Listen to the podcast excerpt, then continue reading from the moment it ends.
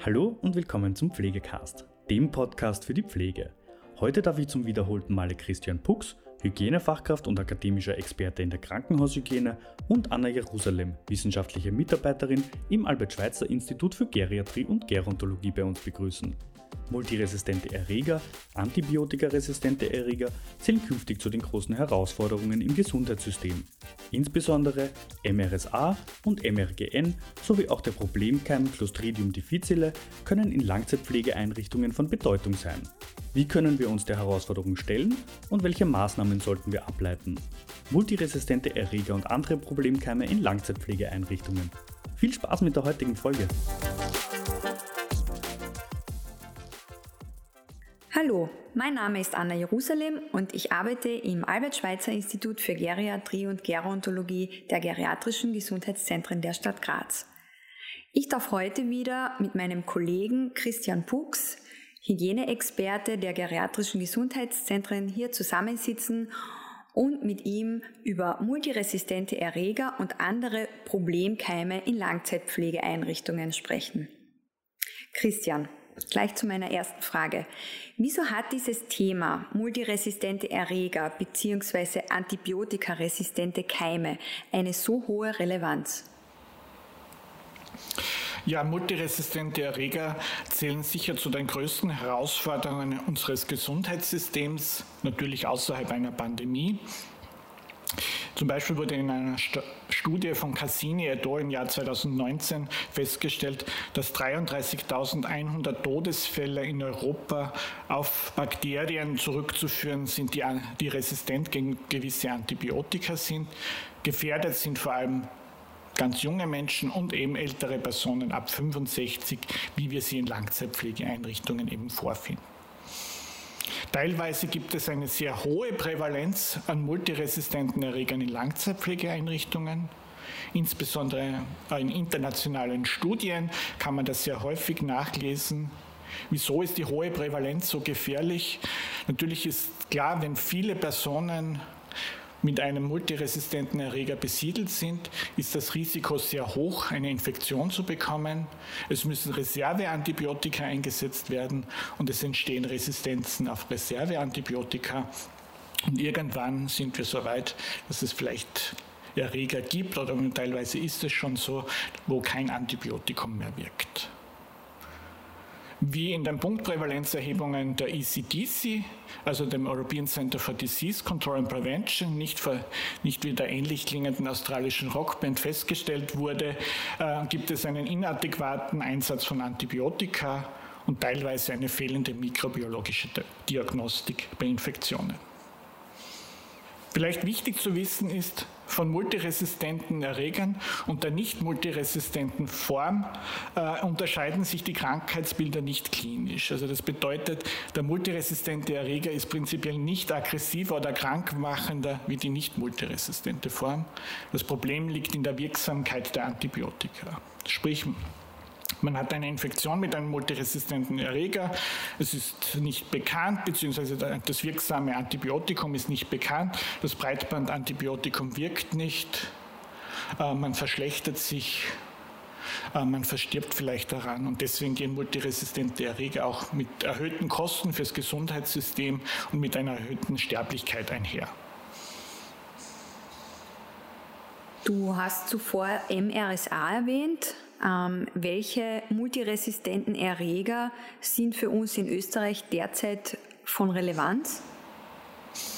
Ja, eben der MRSA, der Medicillin-resistente Staphylococcus aureus oder als Synonym Oxyzalin-resistente Staphylococcus aureus äh, ist bereits sehr lange bekannt. Die Erstbeschreibung war 1961 und hat natürlich weiterhin eine Relevanz.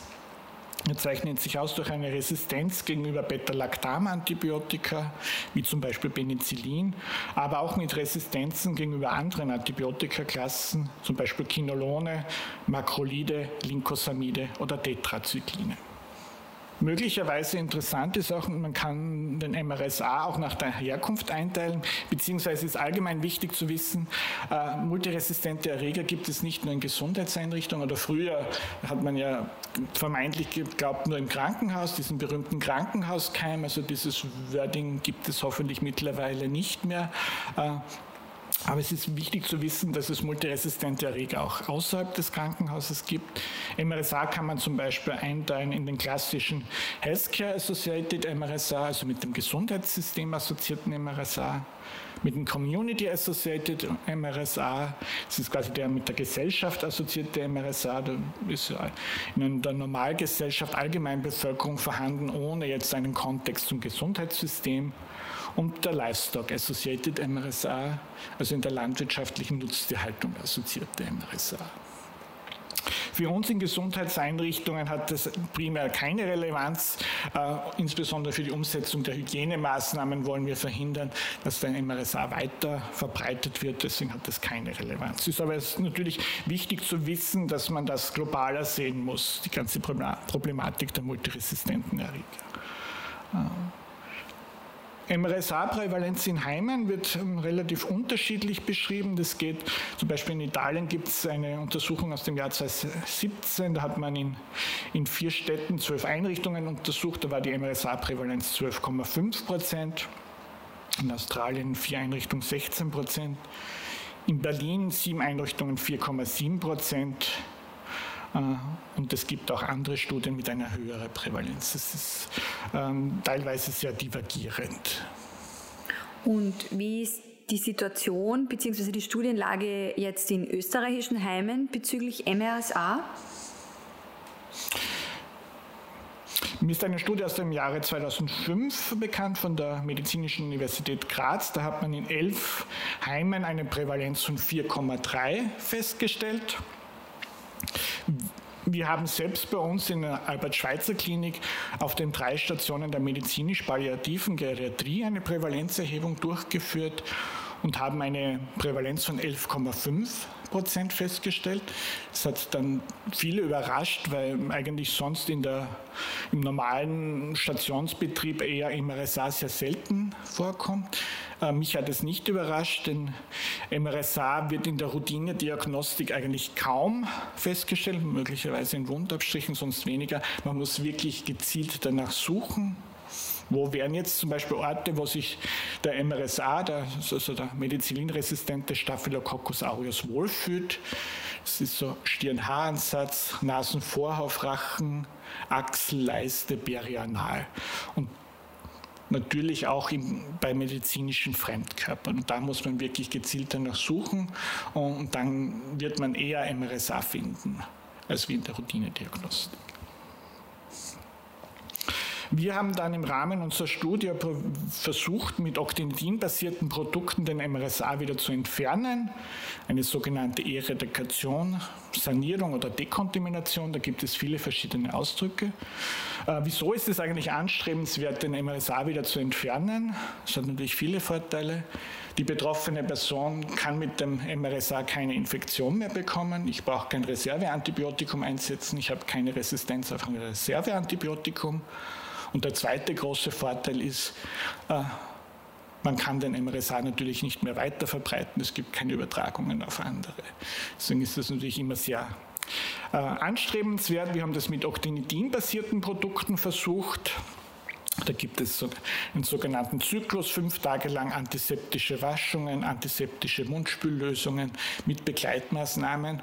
Und das Besondere an dieser Studie ist, wir haben das, die, die Sanierung im Nasenbereich versucht mit einer antiseptischen Nasensalbe auf Actinidin basierten Produkt. Äh, vor unserer Studie war es eigentlich State of the Art, eine antibiotische Nasensalbe zu verwenden mit dem Wirkstoff Mubirozin. Es ist aber ein Widerspruch in sich, einen antibiotikaresistenten Keim mit einem Antibiotikum entfernen zu wollen, weil dann entstehen nur weitere Antibiotikaresistenzen. Wie in Ländern mit einer hohen MRSA-Prävalenz gibt es auch sehr, eine sehr hohe Mupirozin-Resistenz. Aus dem Grund war es auch mir persönlich wichtig, das zuerst mit einer antiseptischen Nasensalbe zu versuchen. Das ist ja jetzt auch bei uns First-Line-Prinzip. Als Ergebnis haben wir einen, eine Sanierungsrate von 68 Prozent erreicht, auch langfristig. Also 68 Prozent aller MRSA-positiven Personen waren dann langfristig negativ. Das ist natürlich ein sehr schöner Erfolg. Die Studie wurde im European Journal of Clinical Microbiology and Infection Diseases 2018 publiziert.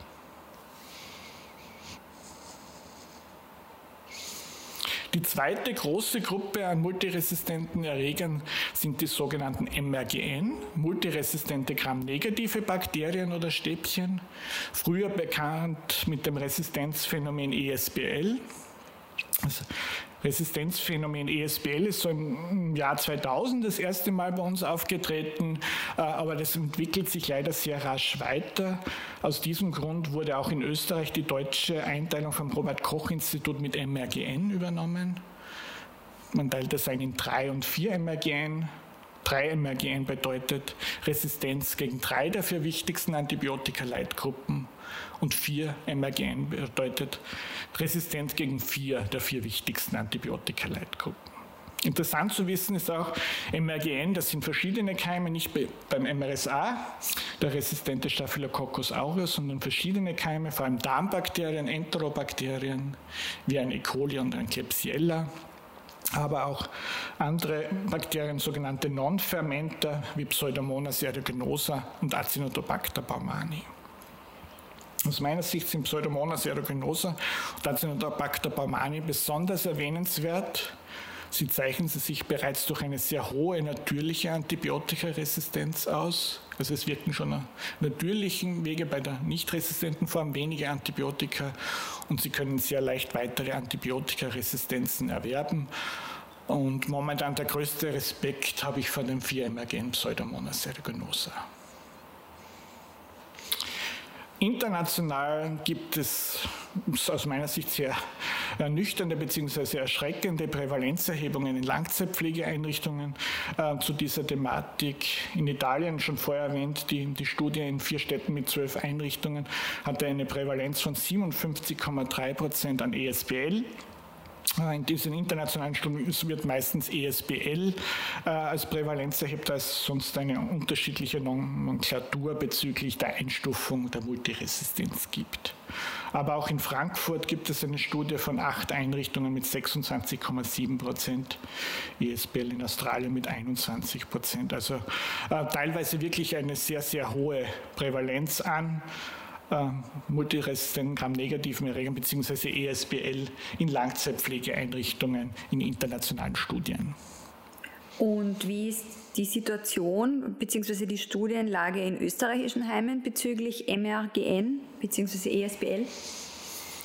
Ähm, mir waren bis vor unserer Studie keine Daten bekannt. Mir sind auch jetzt keine Daten bekannt in Österreich. Wir haben dann eben gesagt, wir wollen einfach wissen, wie ist das bei uns in der Albert-Schweitzer-Klinik auf diesen drei Stationen der medizinischen palliativen Geriatrie, wo wir die MRSA-Prävalenzerhebung durchgeführt haben. Und wir haben die Prävalenzerhebung auch in den Pflegewohnheimen der geriatrischen Gesundheitszentren der Stadt Graz durchgeführt. Wir hatten in den Pflegewohnheimen eine relativ niedrige Prävalenz mit 5,5 Prozent.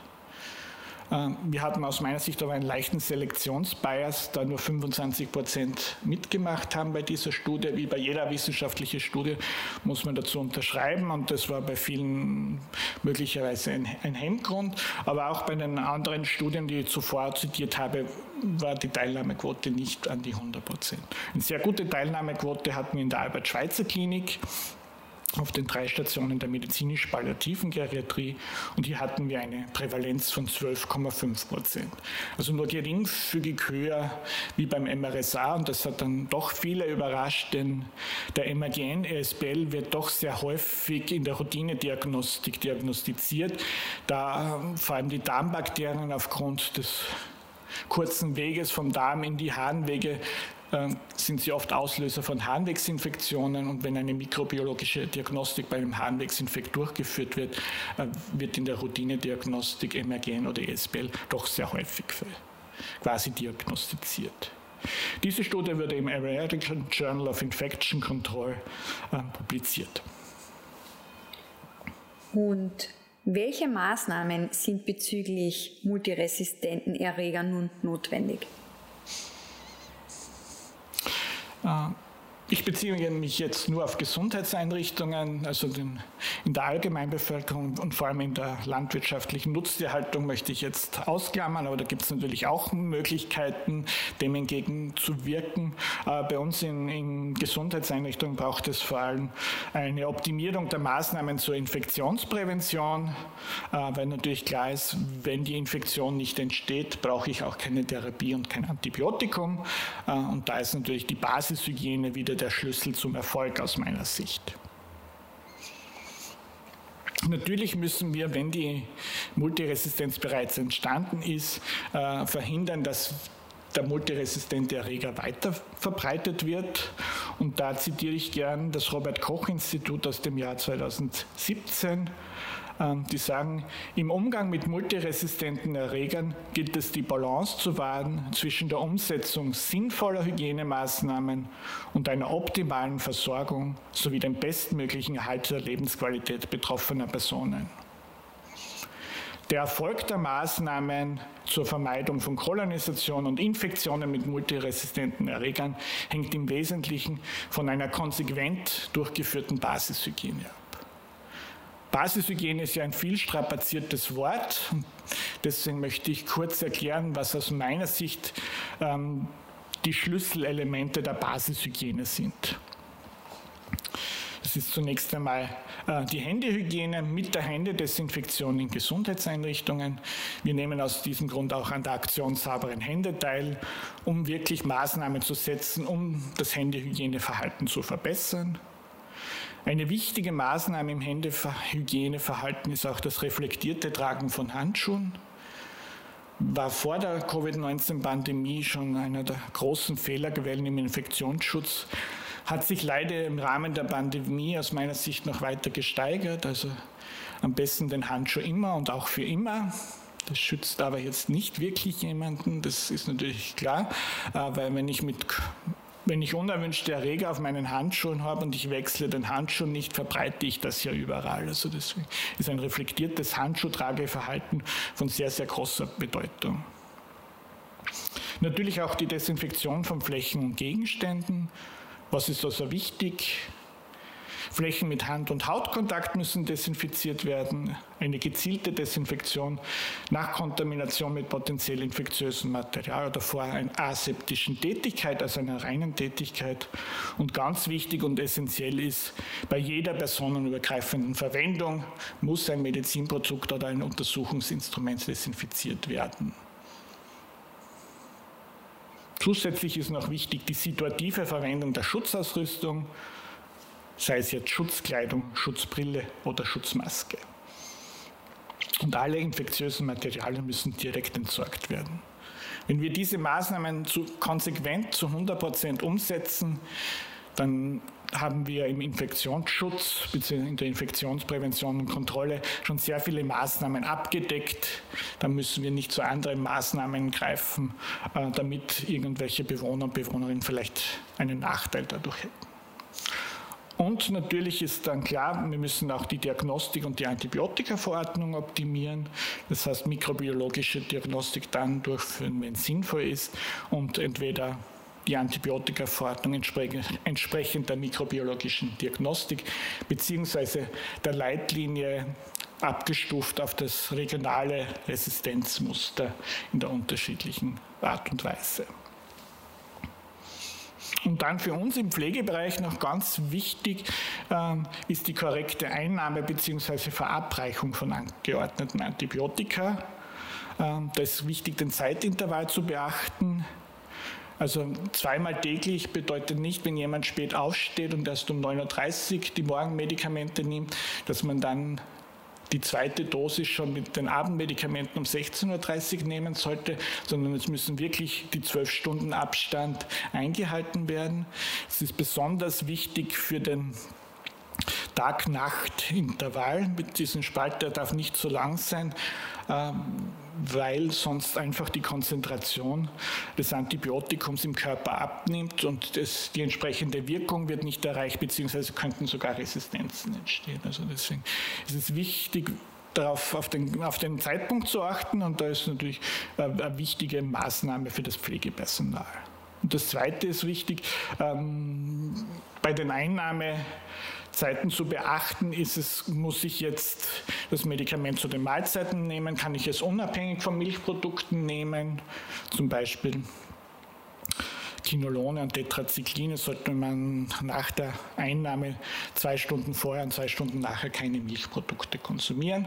Und das ist gerade bei uns in Langzeitpflegeeinrichtungen sehr wichtig, da viele Medikamente gemeinsam mit Milchprodukte, Joghurt, Milchspeisen eingenommen werden.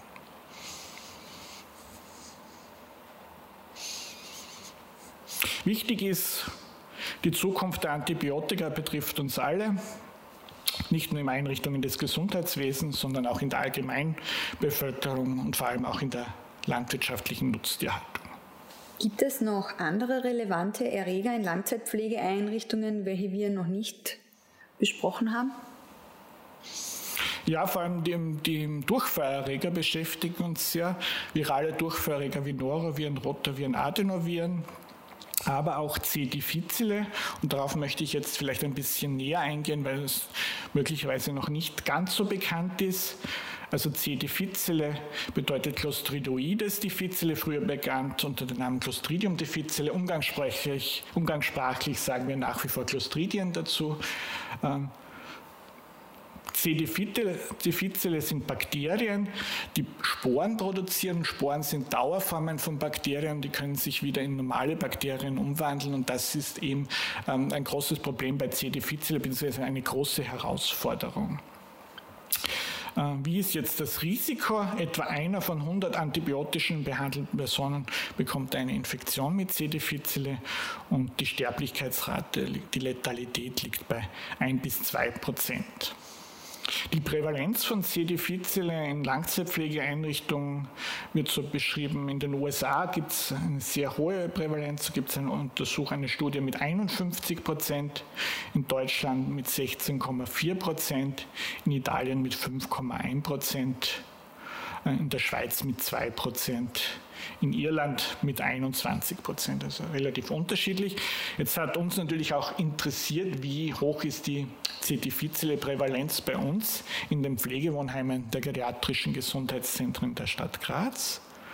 Wir haben dazu eine Studie durchgeführt und haben untersucht, wie viele asymptomatisch, also wie viele Personen sind positiv auf C. difficile im Stuhl, ohne jetzt symptomatisch zu sein, also ohne Durchfall zu haben.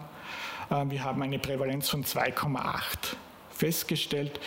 Ähm, ist eine relativ niedrige Prävalenz.